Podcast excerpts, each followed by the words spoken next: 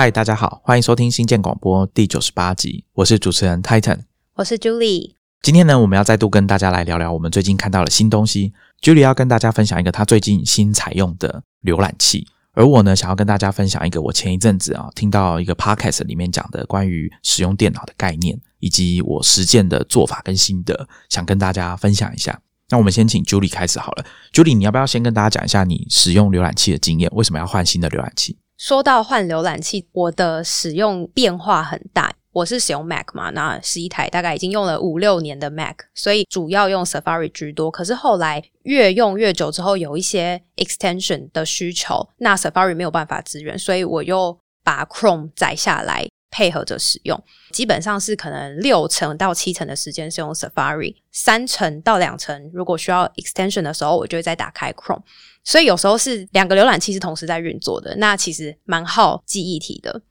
那在去年十二月的时候，不知道大家有没有印象？那时候在社群网站上面还蛮严上的话题，就是 ChromeIsBad.com 这个网站，因为它是一个很知名的开发者，叫做 Lauren Brecher 建立的一个网站，他呼吁大家说把 Chrome 移除。那这位开发者其实就是下拉更新这个 UI 动作的发明人。他这么一说，大家就觉得，哎，也不是一个路人在那边乱呼吁，好像很奇来有字。所以有的人就觉得 Chrome 真的就是跑很慢，吃我的记忆体。大家开始讨论说，是不是要把 Chrome 移除？那他在网站上也还有告诉你说，要怎么把 Chrome 移除干净，很详细的步骤。我看的时候就想说，真的，我用 Chrome 非常有感觉，它很吃我的记忆体，而且在跑某些 App，尤其像是脸书的时候，特别特别慢。那时候我看到的时候，我们跟 Titan 就在讨论说，是不是今天就来手刀赶快把它移除，来试用新的浏览器。所以 Titan，你后来有移除吗？有啊，我后来移除了。但是我补充一下好了，这件事情其实蛮值得大家后续去追踪啊。因为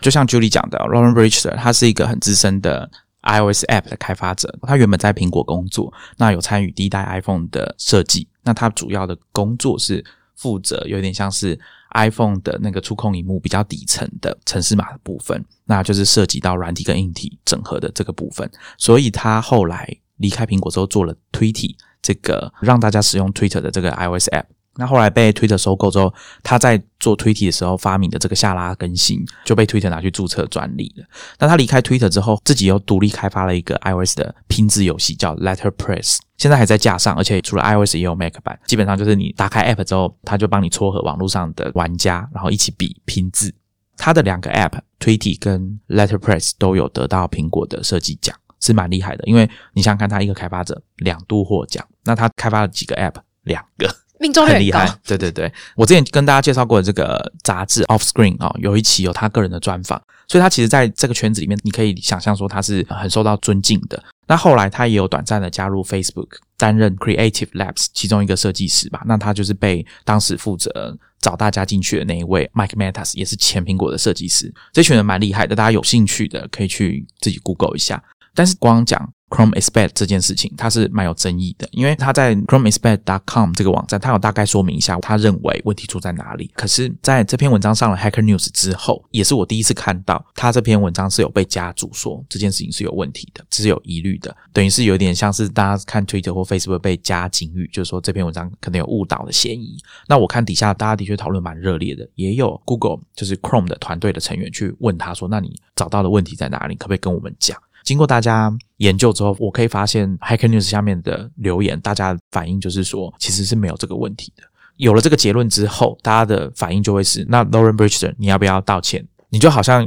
做了一个不实的指控嘛。所以这件事情有点像是反转过来了。虽然一开始他凭着他自己在社群里面的声望，很多人蛮相信他的。那的确，Chrome。就是你知道，长期以来背负的这个恶名，就是它很会吃记忆体，所以你开 tab 一多，使用一久，然后再加上现在 web app 有些很复杂，可能会耗用你电脑大量的资源。其实也不是只有 Learn Bridge 出来喊之后，大家才突然有这个感觉。那我那时候是。也没有判断很多，加上我也不懂这个技术，所以我很快就先把它移除掉。那后来我想说，哎，虽然说大家觉得这是误会一场，可是我就想说啊，我都已经移除了，我暂时先不装回来，应该也没关系吧？我就把原本要用 Chrome 完成的工作改成 Firefox，所以我现在就是 Safari 跟 Firefox 并用这样子。为了要解决这个并用的问题，其实我后来有找到一些工具来帮我，怎么样同时使用两个浏览器，不会发生 Julie 刚刚讲的，等于是。变相的增加你电脑的负担。大家可以理解吗？就是开一个浏览器耗的资源，绝对是比开两个还要少的。这个我有机会我可以再跟大家分享。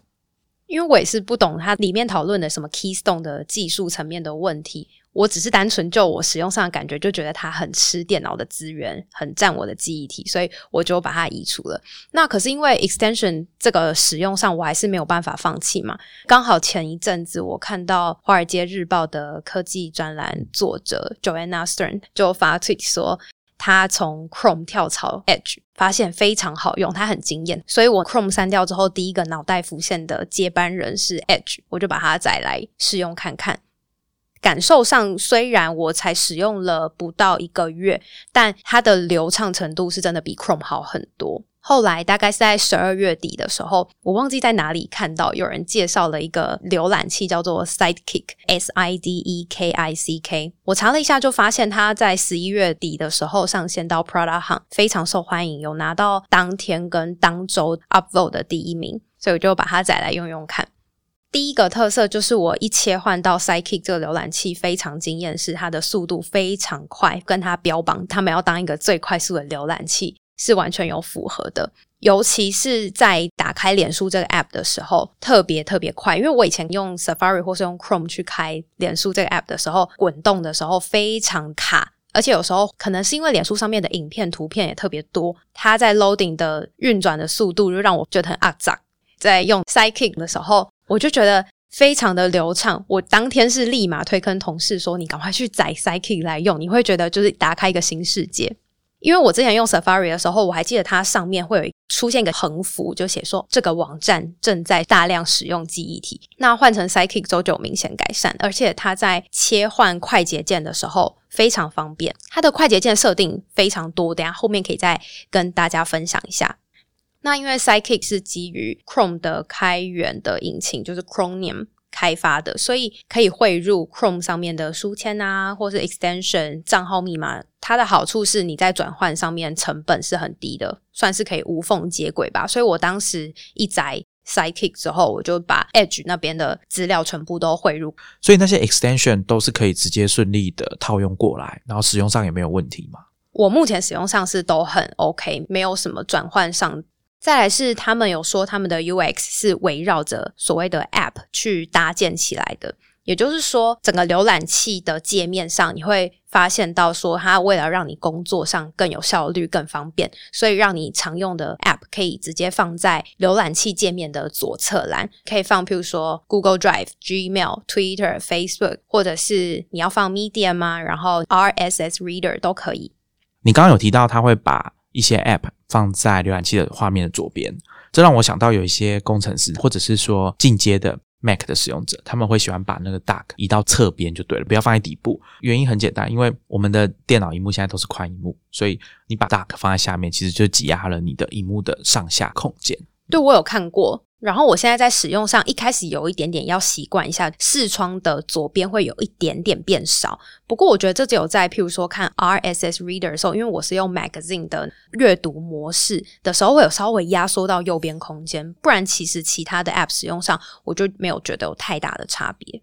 那它内建有非常多的。App 可以选，你可以把它盯选在侧栏的 Sidebar。那我觉得它有一个好处是说，它的搜寻功能可以跨 App，也就是说，如果你想要搜寻一份文件，它是可以，譬如说，如果你是放在 Google Doc，或者是它是在 Gmail，又或者是说它是在 Slack 里面，它可以帮你做跨 App 的搜寻。所以我觉得这个在找档案的时候还蛮方便的。哦，这让我想到我们的编辑天心有写过一篇文章，在介绍一个工具叫 FYI。好像有登上 Prada Hunt 上面比较受欢迎的 App，这个 extension 的主要功能就是帮你跨云端硬碟去搜寻你放的东西，因为有很多人可能他的资料是散落在各地，是说他可能同时放在 Google Drive，又或者是可能放在 Dropbox 这样的话，他就可以跨云端硬碟去帮你捞资料。对啊，哦。那这也蛮方便的。它这个的话，我觉得应该也是类似的概念。就是如果你在侧栏有放 Dropbox 跟 Google Drive，那如果你搜寻关键字，它就可以同时把相关东西都叫出来。所以我觉得这个也是整合了类似的功能。它可能发现大家都有这个需求。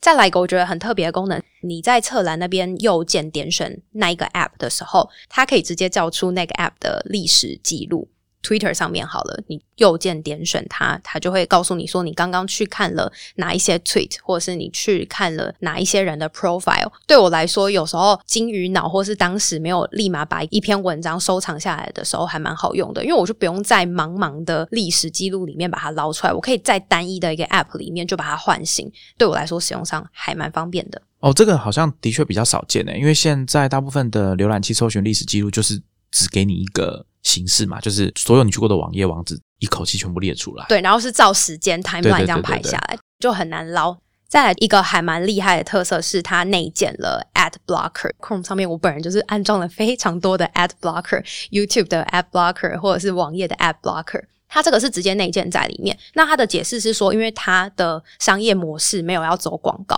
所以它可以就是大胆的全部帮你把广告都过滤掉，所以它也可以挡掉 cookies。但我觉得这个好处当然就是它可以缩短网页 loading 的时间，才可以让它变成标榜速度很快的一个浏览器。接下来就要解释一下，它之所以可以做到这么快，是因为 Sidekick 这个浏览器吃电脑的记忆体，跟其他浏览器相比是比较少的。原理是因为它会从网址去辨认说，如果这是类似网域的标签页，它会帮你合并到一个浏览的一个 process 里面，所以你每一个打开的标签页就可以节省大概六十 MB 的记忆体。他说，他还有一个类似像是基于 AI 的技术，他会帮你把当下你没有在用的分页，就有点像是我暂时放在旁边。我知道你打开了，但你现在没有在用，我会帮你判断你没有要用的话，我先帮你放到旁边，节省空间。如果你是一个很喜欢打开大量分页的人，你应该会有明显的感觉，说有时候一开一多，你的浏览器运转就会变得卡卡的。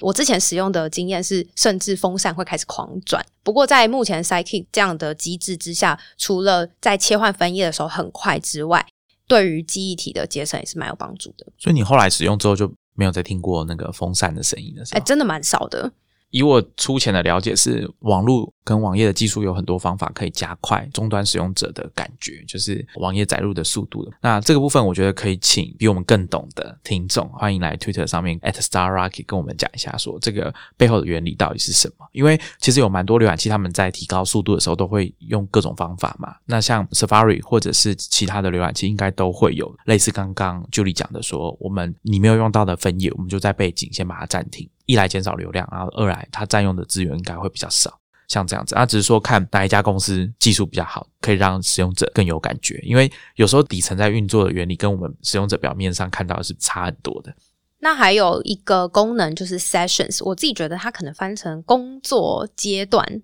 可能会比较适合。你开很多分页，有时候是为了某一个专案，或者是你开一些分页只是为了单纯想要看文章等等的。所以你可以把这些分页很像群组的收藏。我自己是觉得这比较像后来 Chrome 有新增这样的功能，就是把标签页做群组管理。那它是帮你设计一样是收在左边的侧栏，所以你就可以唤醒一个一个群组，就可以一次只启用那一个群组。那如果你要再切换的话，一样用快捷键，在使用上的区别，我觉得可以帮助你蛮专注的做当下那件事情。所以你讲的是分页上的管理。对，已经打开的那些分页，对对，它是会自动把你打开的分页存成一个群组，那你可以再去里面做不同的分类跟管理。关于分页的管理，我们之前有跟大家介绍过，Safari 上面有一个叫 Tab Space 的 App 可以使用，那欢迎大家去找那一集来听，我们会把链接放在 Show Notes。比较常见、比较有名的这种管理分页的工具，应该就是 One Tab，在 Firefox 跟 Chrome 应该都蛮有名的。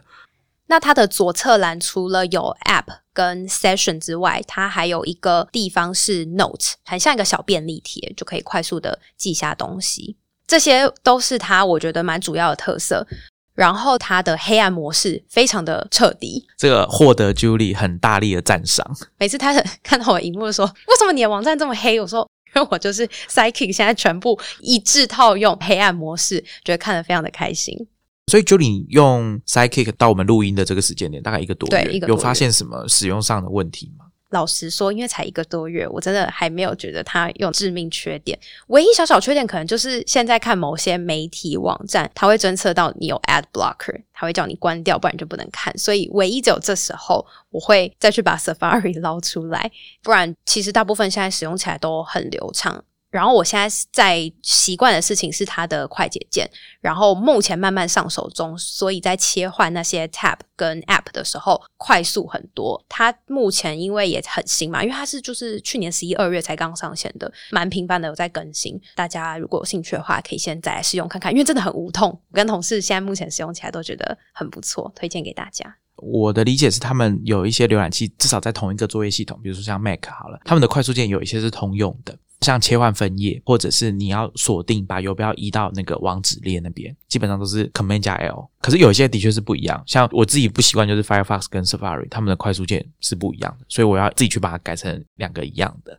这样使用上会比较方便。但你在使用上会遇到这种适应的问题吗？快速键？因为它其实可以自己调，所以倒也还好。而且我在之前使用 Safari 或 Chrome 或 Edge 的时候，我没有那么常使用到快速键，所以现在这个反而是就是激励我去学习使用快速键这件事情。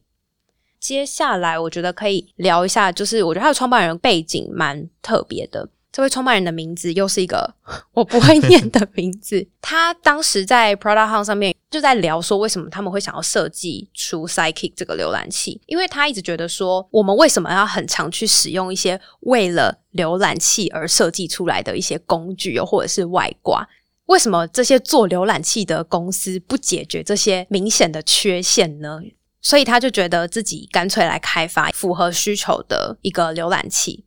创办人二零一五年的时候，他自己创立的一间公司被 Amazon 的 AWS 收购，所以他就在 AWS 里面的一个事业体就做了一年。他后来也有在戏谷很有名的创投 KPCB 当过快要一年的 EIR，翻成中文可能叫做驻点创业家。他二零一九年五月的时候就开始打造了这个 Psyche，目前公司有十四个员工。他们规划是在二零二一年中的时候会开发出 App 版，就是手机的 Mobile 的这个浏览器的版本。我之后自己应该会想要在手机上把它载回来试用看看。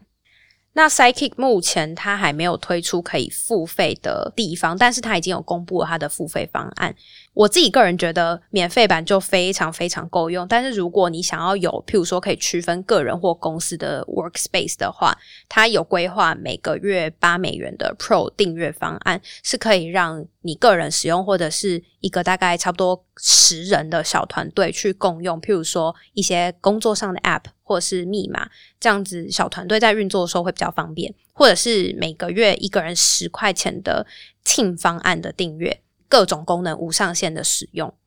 我自己因为其他浏览器使用经验还不够多，譬如说像 Brave 这种主打隐私跟开源的浏览器，如果有其他听众有任何。好用的浏览器，欢迎分享给我。我自己是还蛮喜欢换浏览器使用的，虽然目前暂时没有想换的意愿，可是我自己觉得如果更好用，我还是会试用一下。所以你的书签都已经转过来了吗？对，然后因为它 extension 也可以转，我就觉得还不错。因为我一开始真的怕怕的，本来想说会不会这样就不能用。我觉得，如果新的浏览器可以克服这种问题的话，尤其是 extension 这件事情，那对很多使用者来说，尝试的门槛就会降得比较低一点。我觉得那个无痛的转换可以降低很多心理上的障碍。我那时候在听 Julie 讲说他在用新的浏览器的时候，其实我觉得蛮有趣的，因为我的印象中，我这是凭印象讲啊，上一次这种到处都有新的浏览器给我的感觉，大概是在 Chrome 还没上市之前。那那时候大家为了要达到微软的 IE，好，所以我看过很多蛮有趣的浏览器。那大家开发的理念都不一样。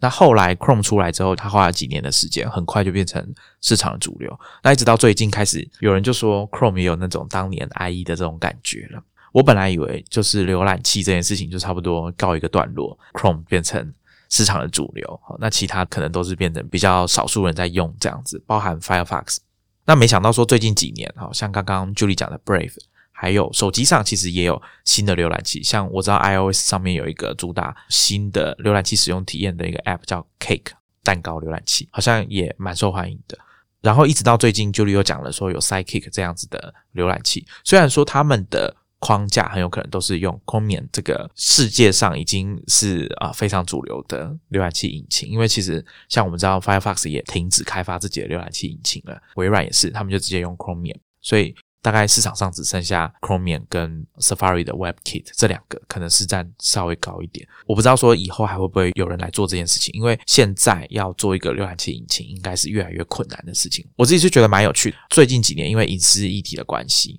大家对浏览器的看重程度好像又突然又变得很高。我不知道可不可以这样讲，因为它就是那个接触隐私的这个窗口。对啊，对啊，窗口。刚刚 Julie 有讲说，Sidekick 的创办人，他有讲到开发 Sidekick 的理念，是因为他觉得一个浏览器需要这么多 Web Extension，代表它原本的功能没有做得很完整，需要使用者自己去找 Extension 来使用，那他不如自己做。可是我觉得这个观念有一个蛮明显的问题，就是说，就像作业系统一样，这个作业系统开发商他不可能照顾到所有的功能跟所有的用途，不是说少数哦，我觉得一定会有很多使用者的需求，各种领域的需求。是原本的开发者没有想到的，所以这时候最聪明的方法应该还是建立一个环境，对啊，建构一个环境，然后让大家来新增自己需要的东西。所以我觉得浏览器当时应该是 Firefox 开始有这种扩充套件概念的时候，我觉得是很好的。到现在，我觉得这应该也不会有比这个更好的方法，顶多有一些像 Firefox，它会有说啊，我们官方很推荐这个 extension，而且我们有在监控这个套件，所以它不会做出什么奇怪的事情。那这样子，我觉得是比较好的。至于说要穷一人之力把所有的功能都做好，我觉得是比较困难。应该说，我觉得他的考量是说，因为开发浏览器可能是像 Google 这些大公司哦，他们有更大的商业利益考量，所以譬如说我们大家讨厌的那些吃你资源的事情，他可能就因为你是少部分的人，那他没有办法为了你而去改掉。所以，如果可以让浏览器使用上更顺畅的话，应该可以有更好的方式。刚刚 Julie 有讲到说 Safari 的 extension 比较少哦，其实是因为他们采用不同的技术，所以开发者愿意帮他们开发就很少。至少我一开始是这么以为的。直到 Safari 十四，就是现在大家在用的这个最新的版本，那时候苹果做一个宣布，就说 Safari 十四开始，他们的 Web extension 用的标准就是跟 Chrome 一样，所以开发者应该可以很容易把既有的 extension port 到 Safari 来用。所以我本来以为 Safari 的 extension 会变得很多，大家会开始做移植。可是后来，我们之前的来宾木安他就贴了几个链接给我看哦，就是说其实事情跟我想的不一样。大家如果有在用 Safari，会知道说它的 Web Extension 是在 Mac App Store 上面下载或者是购买的。这就涉及到一件事，就是开发者如果要帮 Safari 开发 Extension，他就必须要有苹果的开发者账号，那就要缴这个年费，一年九十九美元。那这件事情在其他的浏览器是没有的。何况大部分现在既有的套件使用者比较多的都不是 Safari，Safari 只是一个他们极小部分的使用者族群，所以为了这件事情还要先申请苹果的开发者，其实有点不划算。对，这个门槛就很高，然后再来还有当然还有审核机制的问题嘛，以及根据我了解，他们要开发 Web Extension，他们就要使用 Xcode 这个 IDE，那体积其实非常的庞大。等于有点像是说，根据木安跟我说的，还有其他网络上这些开发者的看法，就是苹果在这一块，他们采取的做法跟理念，跟现行的网络开发的环境，大家比较习惯的做法有很大的出入，导致这些开发者，除非特别有心的，他们大概会有意愿帮 Safari 开发 Web Extension 的人，应该还是很少。所以我就觉得啊，有点悲观，看起来。未来一段时间，可能还是会面临就是 Safari 上面的 extension 很少的问题，就大家还是只能靠别的浏览器去补足这一块。对。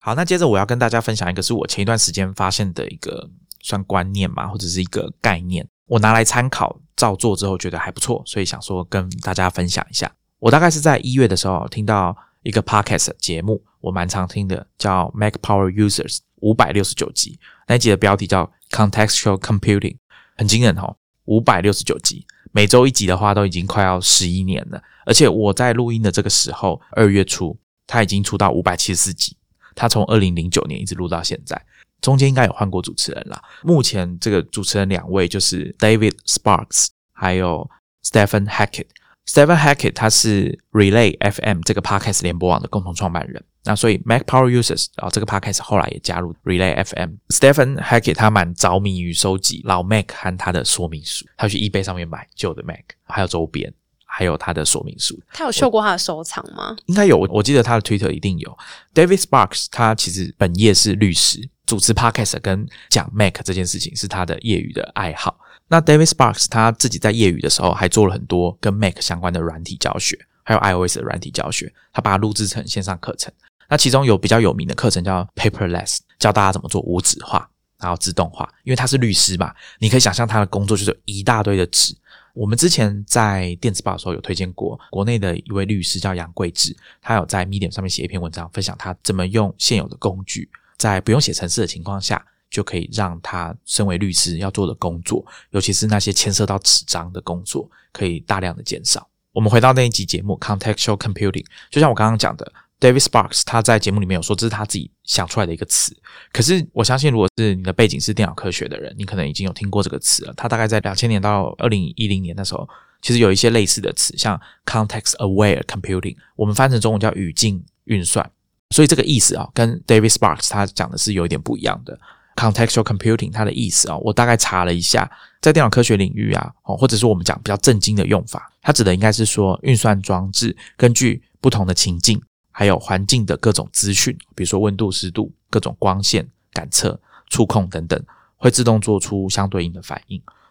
但我们今天要讲的并不是 computer science 里面的 contextual computing。David Sparks 他的意思，我觉得比较接近的是自动化的，或者说我们讲非线性的去使用你的 app。那这是什么意思呢？回到刚刚 Julie 讲的浏览器，Davis Box 他在节目里面有讲到说，他们会收集使用者对他们 Mac Power Users。这个节目的意见，所以每当他看到有新的意见，他就会打开一个 Google Docs，把这个新的意见把它贴进去。那这整件事情的流程就会是打开浏览器，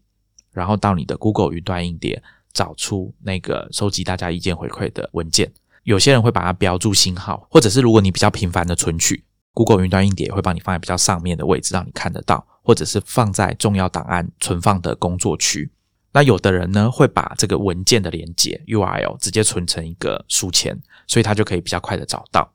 可是呢，这问题就有点像是你还是要先打开浏览器。我相信大家多多少少这些经验，包含我自己，我们会打开浏览器，本来要做 A 这件事情，就像我说的，David Sparks 要把他的听众意见贴到那个 Google Docs 上面。可是过一下子，他就会发现说，哎，自己其实根本就在另外一个网站上面逛乱七八糟，根本就忘记原本要做什么。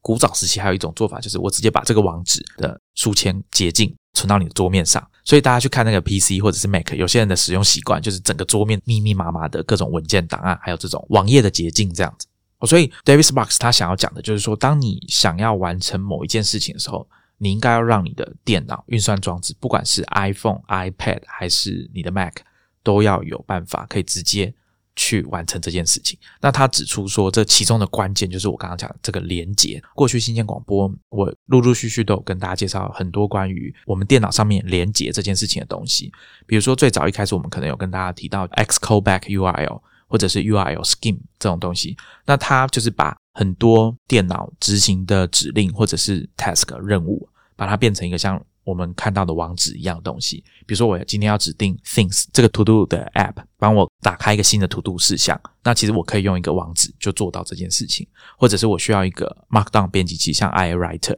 直接帮我开一个新的档案，然后让我可以编辑一个新的文件，那这时候其实都是有对应的 URL 可以做到这件事，所以这个网址就真的是网址，你把它放到浏览器的那个网址列，然后你按 Enter，它就会自动开始执行那些事情。那后来我们还有跟陆续跟大家介绍，像我在用的这种个人资料库的软体 Devon Think，它的特色就是每一份存在这个资料库的档案，它都会帮它生成一个独立的连接，甚至是你在里面的 PDF 任何一页，你都可以产生一个特定的连接。那这个连接放到你的文件里面当参考资料的时候，你可以直接点开那一份 PDF 特定的页码。所以当时我在看 Devon Think 这个功能的时候，我是觉得很棒的，因为 Mac 的系统虽然大家都知道说哦有一个存放位置，就是。你的档案放在哪里？这个路径的位置我们是拿得到，可是它没有办法把它变成超连接。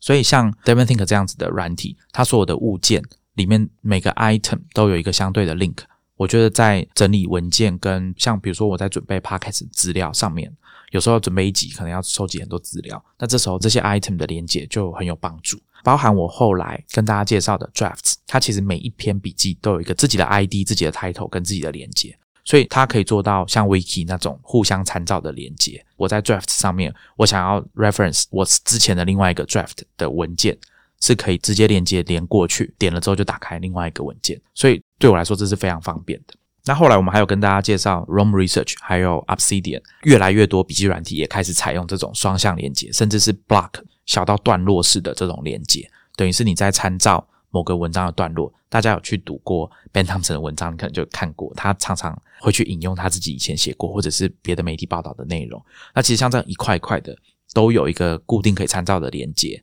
那你在写文章或者整理你的思考的时候，其实是蛮有帮助的。再加上你要维护这些文件，有在用公司企业文件维护你们公司的文件系统或者是 Wiki 的人，应该会很有感触。就是我希望我修改这个地方，他在别的地方如果有引用这一块的话，也应该要一起修改。那这样子我才不用忙得焦头烂额。如果你全部都用手动来维护这些文件，一定会漏掉。我在想，是不是因为技术发展到一个阶段了？大家要做这件事情比较容易。因为像 Xcode Back URL、URL Scheme 这种东西，好像也是到了有 iPhone、有 iOS App 之后，因为要让不同的 App 之间可以互相连接，他们有这种所谓 Deep Link 好，就是说我在某个 App 点了一个连接之后，它可以打开另外一个 App 的某一个页面、某一个档案，才开始有这种。我不知道是不是因为这样啦，欢迎听众来跟我们指正或是补充说明一下这个部分。我在过去的节目还要跟大家介绍一个我觉得很酷的软体，叫 Hook，H O O K，Make Power Users 有采访过 Hook 的其中一个共同创办人 Look，他是一个认知心理学的博士吧。他很希望说，我们的电脑系统应该每个东西都要有一个 link 才可以做连接，互相参照。比如说，你觉得 A 档案跟 B 档案或者是 B、C、D 档案三个档案都有关联，那你要怎么看出他们的关联？或者说记得他们的关联，最简单的方法当然是你就开一个文件把它写下来。但是 Hook 它就提供一个界面，让你直接呈现说，哎，A 这个档案跟 B、C、D 这三个档案之间是有关的。那你当然也可以选择在旁边加注记，或者是直接用 Hook 把它连接在一起。有兴趣的听众欢迎去听我跟 Mate 有一集在介绍 Hook，那我会把连接放在 Show Notes，大家可以去看一下。所以 Hook 基本上就补足了作业系统上面的不足。基本上每个网页或每份文件，它都可以帮你生一个 link，而且它很酷的是，你如果把那个档案移到别的地方，那个链接也不会失效，我觉得蛮酷的。所以大家可以想象，我现在大概就是交互着使用这些不同可以互相连接关联的功能。所以连接这件事情蛮重要的，它可以让我们决定说要完成某一件特定的工作的时候，可以把这个效果发挥出来。假设我今天要回一封信，我要在我的 to do list 上面说回信给 Julie。通常我们就只有写这样子，然后你就要靠自己去打开浏览器，进去你的 Gmail，把那封信找出来，然后回信给 Julie。可是其实更好的方式应该是那一封信有一个自己的连接。我每天进办公室要检查今天要做什么工作的时候，我只要点开那个 To Do List，我就可以点那个连接，直接帮我打开那封信。不管是那封信是连到 Gmail，或者是我电脑上面的 Apple Mail，或者是我自己在用的 Mailmate，我都应该要可以直接点开连接开始回信，这样应该是最理想的状态。所以，David Sparks 他在节目里面有举例，他在用这个 Hey.com Basecamp 这家公司做的新的 email 服务。我之前跟 Richard 有在六十几集的时候有跟大家介绍过，有兴趣可以去研究一下。Hey.com 的特点之一，它为每一封信提供一个你马上就可以复制的连接，基本上就是那个浏览器上面那个连接。可是 Gmail 不是这样，所以它在使用上面会方便很多。那结合 To Do List 之后，你就会发现说，哦，这样在使用上，以回信这件事情来说，就会比较明确。我不用打开我的 email 系统，然后在那边找那封信。把这个原则套用到你的工作环境，不管是 iOS 装置或者是 Mac 上面，你就可以大概理解出要怎么做。我之前有举一个例子，就是说大家去逛 IKEA 的这个经验。去逛 IKEA 有很多各式各样的设计，都蛮有特色的。其中一个就是，你如果只有按照 IKEA 的路线去走，你要买的东西如果是比较靠近收银台，那你可能要花半个小时才能走到那边，因为你要。就是峰回路转，这样一直绕来绕去的。我不知道是不是后来他们才加入这个捷径的设计，所以学会用捷径之后，也对那个卖场比较熟。我大概就不需要照着他的规划去走，我就可以比较快的直接去我要买东西的那个地方，把东西拿了就走。我一开始第一次去那一间 IKEA 的时候。我就是有一次忘了拿我本来要买的东西，因为逛一逛，就反而忘了最一开始要来的目的。结果走到收银台的时候想起来了，然后发现天哪，要回去的路也太遥远了吧！就逼我再重新走一遍，然后我来回那一次真的花了大概二十几分钟。后来我才知道，原来有捷径。我们刚刚讲这个东西，就有点像是说，它就是一个捷径，直接带你去做你想要做的事情。David Sparks 他在节目里面就举了很多像 iPhone。啊，iPad 还有 Mac 上面的应用，那我这边可以分享一些，像 iOS 上面最常见的捷径，应该就是用 Shortcuts 来做。我之前听了他的说法之后，我就学到两个我觉得很棒的方法，可以跟大家分享一下。第一个就是我在搭车的时候会有那种班次表，传统的做法就是我就拍照，需要找他的时候，我就把它从相簿里面捞出来。聪明一点做法，你可能会打个爱心，变成 favorite。我就是用 favorite 的方式。对，那或者是你就弄一个相簿，像我有一个相簿就叫 info，只要是相关我需要常常存取的资讯，我就把它放在那边，所以我比较知道它在哪里比较好找。后来在 iOS 十四，好像你也可以帮照片加上 caption 文字说明。那像有时候我们回南部回爷爷奶奶家的时候，当地的那个公车班次，像这个状况我就会需要这个东西，我就不用每次都要重新开网页搜寻一次。在搭捷运的时候，有一些站也有班次表，像那种支线啊。这个时候，如果每次都要打开，我要先解锁，找到我的相簿 App，再找到 Info 这个相簿，或者是如果你没有特别做相簿或者是 Favorites 的话，那你就会非常痛苦。那后来我就想到说，我可以用 Shortcuts 直接把那一张照片叫出来，所以这样我我在看版表的时候就会快很多。为什么要看版表？有些人一定会说，那你每天应该都会记得啊，久了久了应该就会记得，没有错。但是当你就是有那么例外的那几次上下班的时间。终究还是会遇到这个问题，所以你要去看班表。所以我想这个东西还是用得上的。这是我学到的其中一个，就是我直接拿来拿来在生活上运用，我觉得蛮方便的。我相信有人很多工作上，他总是有一些要参考的资料，是用拍照的方式去处理的。那有些是用文件，那文件也一样，Showcards 里面有打开 URL 这件事情。所以像我跟 Julie，我们有一个文件是在追踪我们的 Podcast 节目企划。那其实我也把那个 Google Docs 的 URL。把它做成一个 shortcut，所以我只要一点，我就可以直接用 Google Docs 这个 app 开启那一份文件，所以会方便很多。好，那接下来会遇到一个问题，就是当你的 shortcut 越来越多的时候，要怎么办？每次都要打开 shortcut 吗？或者是每次都要划过去那个 widget 页面？可以显示 shortcut 的总是有限，会占比较多空间。所以后来我又学到一招，就是它有一个叫 Choose from Menu 条列式的，让你选择这些 shortcuts，。所以你就可以把那些你最常用的全部放在这一个 shortcuts 哦，这样讲好复杂，放在这个 shortcuts 里面的 menu，你只要点了这个 choose from menu 的 shortcuts，你就可以从它的选单里面去选各种我们讲的这种捷径，可以比较快的完成你的工作。像除了我刚刚讲的，我跟 Julie 要维护这个 podcast 的节目计划表之外，我自己还有一些像我有一个 draft 的文件，就是专门在记录我听到，比如说 Julie 或者是 Lawrence 他们在跟我讲新的东西的时候。我就想要先把它记下来，所以这个时候我就可以比较快的找到这份文件。我只要点这个 Show Cards 从 menu 里面选到 new things 这个文件，我就可以赶快开始记录。大家都知道说 drafts 其实它启动速度非常快，所以你马上就可以把你刚刚听到的东西把它记下来。不马上记起来，真的会金鱼脑忘记。然后我们有时候会常常想说：“嘿，我之前好像我们有讲到一个什么什么什么。”然后你有你有记得吗？对，像上一集啊，我们在讲新东西的时候，Julie 有说：“泰森，你还记得没有？Brew 吗？”我早就忘了，而且是我跟他讲的，但我其实根本已经忘记了。对，所以有记下来应该还是比较保险的哈。如果把场景移到 Mac 上面啊，不好意思，因为我没有把 iPad 当成我的主力的生产力工具，所以我在这边就没办法跟大家分享。那我直接跳到 Mac 上面。那在 Mac 上面，David Sparks 本着刚刚我们讲的这个精神，他有介绍一些软体，比较简单的，可能像 Alfred，有点像是 Launch Center 的这种概念的软体。Alfred 就是蝙蝠侠旁边的那个管家 Alfred 那个名字，大家可以去 Google 一下。它有一些很方便的指令，比如说我要查字典，我就打 DFN 空格，输入那个单字，我就可以查到它的解释。它有很多各式各样的功能，可以让你去制定你想要搜寻的东西，或者是今天我要开 Gmail，我其实就打 Gmail，它就会直接帮我打开 Gmail，这样速度也比较快，不用在桌面上摆一堆超链接快速键的那种 icon，对 icon 很乱啊。这是其中一个应用。另外有一个可以完成比较复杂的自动化工具流程，那在设计上可能比 Alfred 简单一点，因为 Alfred 有一个进阶的工具叫 Power Pack。它可以让你写 workflow，像要写程式那样子。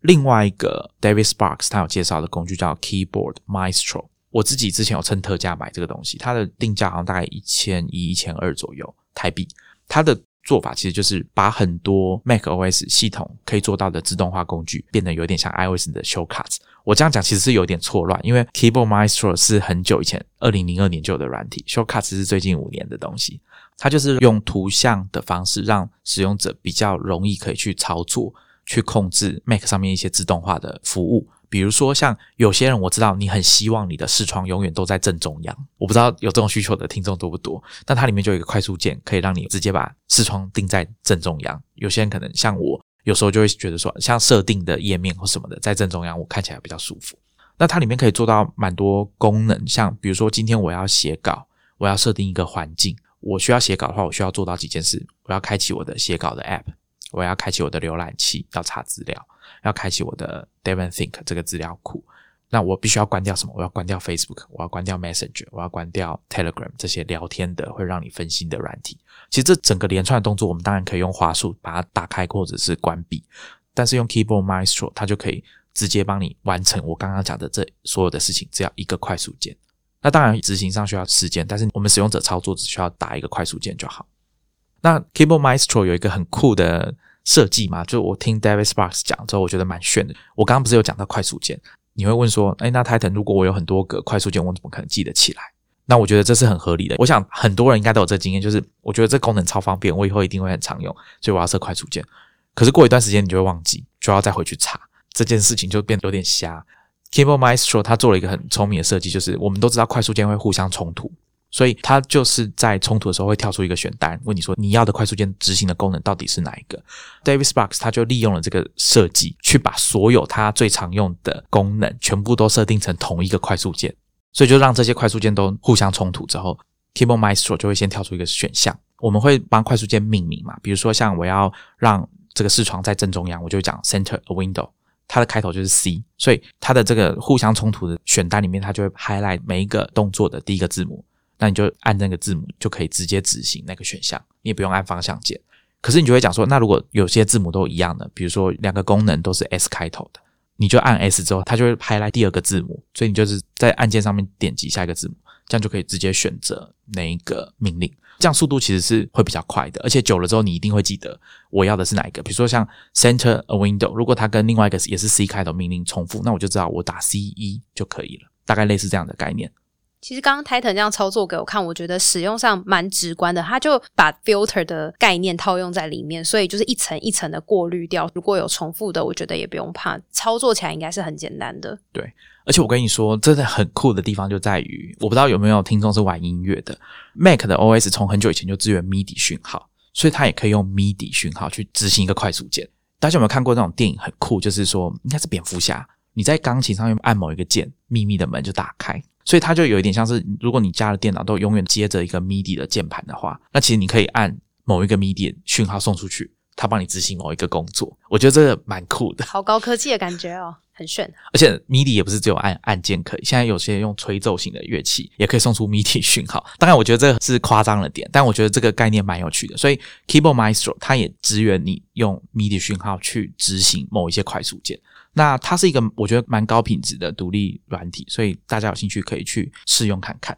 那如果你觉得这个东西比较复杂，或者是它比较需要花钱，大家也可以去使用我之前在节目上有跟大家介绍过的一个，也是独立开发者 Brett Terpstra 他开发的软体叫 Bunch B U N C H。那它就更阳春简单一点，它其实没有界面，它界面就是你的文字编辑器，就是内建的那个文字编辑器。你要开什么城市，你直接打城市的名字，把那个文件就纯文字档点 txt 档放到棒取指定的资料夹，它就会执行那个动作。你只要用你的文字编辑器把你想要开的 app 的名字写上去，然后储存之后把副档名改掉，改成棒取的那个格式存起来，那你就可以直接在你的那个选单列点那个功能，它就会帮你把你要开的 app 都打开。那我觉得这个对我们这种不会写程式人来说，真的太简单了。我只要会打字，我就可以让我的电脑做一些自动化的流程，按照这个精神去做。棒曲就开发了一套只基于这个文字的，就是只要你会打字就可以做的一些自动化的流程。比如说你要开启什么网页，你就把那个网址贴上去，这样就可以了。你要照顺序吗？可以啊，你就照顺序把那个网页跟 App 把它排好，那电脑就会帮你把它一个一个打开。那再加上，如果你是进阶的使用者。你就可以配合我刚刚跟大家介绍过的这个 Xcode Back URL，所谓的 URL Scheme，把它加上去之后，你就可以做一些比较复杂的功能。你可以开启某一个档案，或者是可以指定一个程式去执行特定的功能。棒球还有一些功能，比如说你可以直接打快速键，所以你等于是可以把快速键叫这个程式去帮你打。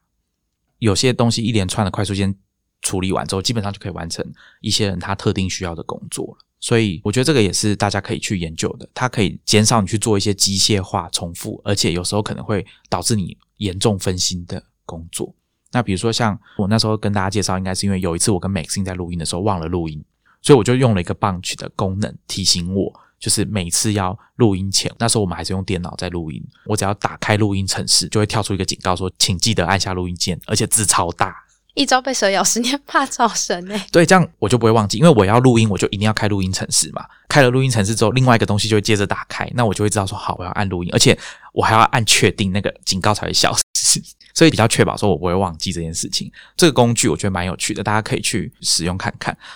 它还可以控制语音，比如说你电脑打开就说我要看 Titan 之类的，也可以。好浮夸哦。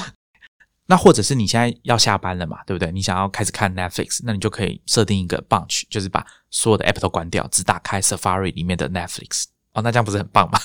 我觉得这个是一个观念啊。有时候我们在使用 app 的时候，我们想的可能都是这种线性的，就是我就按着它的路走，打开 app，然后打开一个新的档案，再开始写。那为什么不跳过中间这些步骤，直接做到你想要做的事情呢？那我觉得这个过程当中需要克服一些技术问题，就像我刚刚讲的，你可能要会用这些工具。早年的人可能你要会写程式，你要会写自动化的 script 脚本，让电脑去执行。可是现在经过一些开发者的努力，我们可以用所谓 no code 的方式，就我不用写这些东西，我只要点一些按钮就可以做到了。那我觉得这个是大家在使用电脑上面，你会比较感觉说，哦，我真的是在使用一个自动化的工具，而不是有一堆工作都还是要我自己手动去完成。因为我是跨年夜的时候才更新到 iOS 十四，所以我就开始玩很多这种自动化的小工具。虽然以前也就有了，不过我以前就是没有那么认真的在执行。然后这次是因为可以搭配 Widgetsmith。所以我就想说，应该来多尝试一些自动化的工具，所以我也就设定了，譬如说在连接 CarPlay 的时候，它可以自动帮我打开 Spotify 播音乐啊，或者是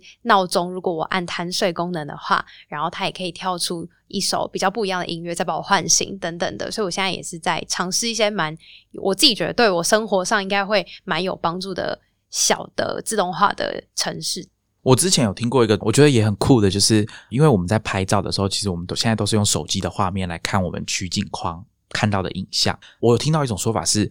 在这个时候你应该要把你的荧幕开到最亮，这样你看到的画面应该才是比较接近拍照之后的那个样子。所以有人就设定说，你打开相机之后，自动把荧幕调到最亮。因为我们很常现在大家都用电子发票，所以应该要给店员结账的时候就要秀出你的条码。那很常秀条码的时候，你的手机荧幕都不够亮，所以你都要自己手动再把荧幕调亮。如果这件事情可以把它变成自动化的流程，那我觉得对后面排队结账的消费者来说，应该也是很不错的。我现在是都用 widget，就直接往旁边一滑。但是就是你讲的，假如你的荧幕不够亮的话，就会有一点问题。我不知道我今天讲的这些用嘴巴讲哦这么复杂，大家有没有听懂？但我会尽量把参考资料放在我们的 show notes，大家可以去找来参考。像我这样不会写程式的人都可以按照他们的教学或指示去用一些简单的。那我觉得这整件事情自动化的关键，你要觉得它好用，或者说你觉得真的有用，必须要你真的有那个需求。我自己的状况比较有趣，是我以前有在想这个问题，就是说我有哪些自动化的需求？你叫我凭空想象，我是想不到的，就是我会觉得这很困难，好像。哎，其实我没有这些需求。可是当你在工作的时候，你总是会有一些事情，你会开始发现，哎，有点麻烦的时候，那可能就是可以考虑 Davis Box 他教的这种方法的时机点。像我每次叫出时刻表的时候，我都觉得很烦。那差不多这个时候，我就意识到说，哦，我应该要去寻求比较快、比较方便的解决方案。因为刚刚 Titan 前面讲到的那些，不管是 contextual computing 的概念，或者是他在使用，譬如说 ROM Research 或是 Devon Think 的工具，就让我想到我前阵子看到一个新闻，是说不知道大家知不知道，以前有一个 mail 的服务叫 Sparrow Mail，那它的创办人后来创立的这个公司就被 Google 买下来。这个创办人叫 Dom Leka，最近有宣布说他正在投入开发一个新的浏览器，叫做 Beam B E A M。那他预计是今年四月才会出内部的测试版本，然后到九月才会有 beta 版。他这个浏览器要诉求的就是，因为他后来自己成为 r o m Research 的粉丝，然后他觉得说，如果可以在浏览器里面就把 r o m Research 提供的这个功能结合在里面的话，那使用起来才会是更完善的一个功能。如果大家对这种你在网络上浏览资讯，然后你很容易觉得有遗忘，或者是你很希望可以把网络上看到的资讯做连接，或许这个并浏览器有公开 beta 版的时候，你可以去试用看看。刚刚 Julie 讲到 Sparrow，我知道我对那个 Don Leka 他现在正在做的浏览器并蛮有期待的，因为我以前在用 Sparrow 的体验是非常好的。它一开始是一个 Mac 的 Mail App 啊，可以支援 Gmail 这些电子邮件服务。那后来如果我没记错的话，它正在开发 iPad 版的时候就被 Google 收购了，那他们团队就被挪去做 Inbox 这个 App。这个拥有很多爱好者的 App 后来就被 Google 终止开发了，把一些功能就并回去原本 Gmail 的 App。就我的理解是，蛮多使用者不开心的。所以我听到 Sparrow 原本的团队或者说创办人他离开之后，又想要去做新的专案，我觉得这蛮有趣，大家可以期待一下。而且他现在已经募到了九百五十万美金，然后我发现投资人是一位我们之前介绍过的简报协作软体 Pitch 跟 Wonderlist 背后的那位开发者 Christian Reber。Julie 讲的那个 Christian 啊，天心在写 Pitch 的文章里面有提到